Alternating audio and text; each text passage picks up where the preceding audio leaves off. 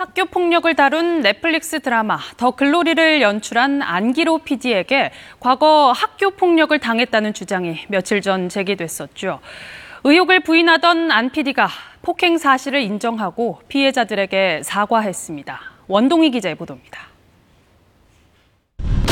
매일 생각했어, 연진아.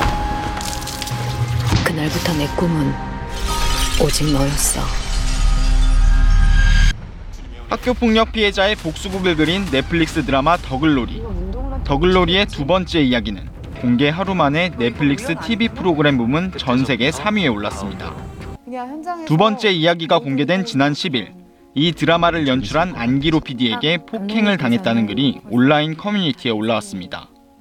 1996년 필리핀에서 당시 고3이던 안 씨의 여자친구를 놀렸다는 이유로 안 씨를 포함한 10대 명에게 폭행을 당했다는 내용이었습니다. 안 PD는 지난 10일 언론 인터뷰에서 무리지어 때린 기억은 없다며 관련 의혹을 부인했습니다. 안 PD는 그러나 의혹 제기 이틀 만인 오늘 법률 대리인을 통해 폭행 사실을 인정하고 사과했습니다.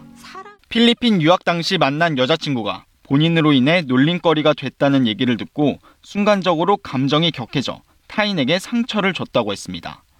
그러면서 상처받은 분들께 마음속 깊이 용서를 구한다고 밝혔습니다.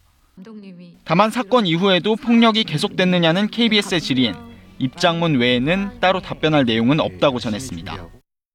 의혹 부인에서 사과로 입장이 바뀐 데 대해선 당시 친구들을 수소문해 학창 시절 시간을 수없이 복귀했다고 설명했습니다.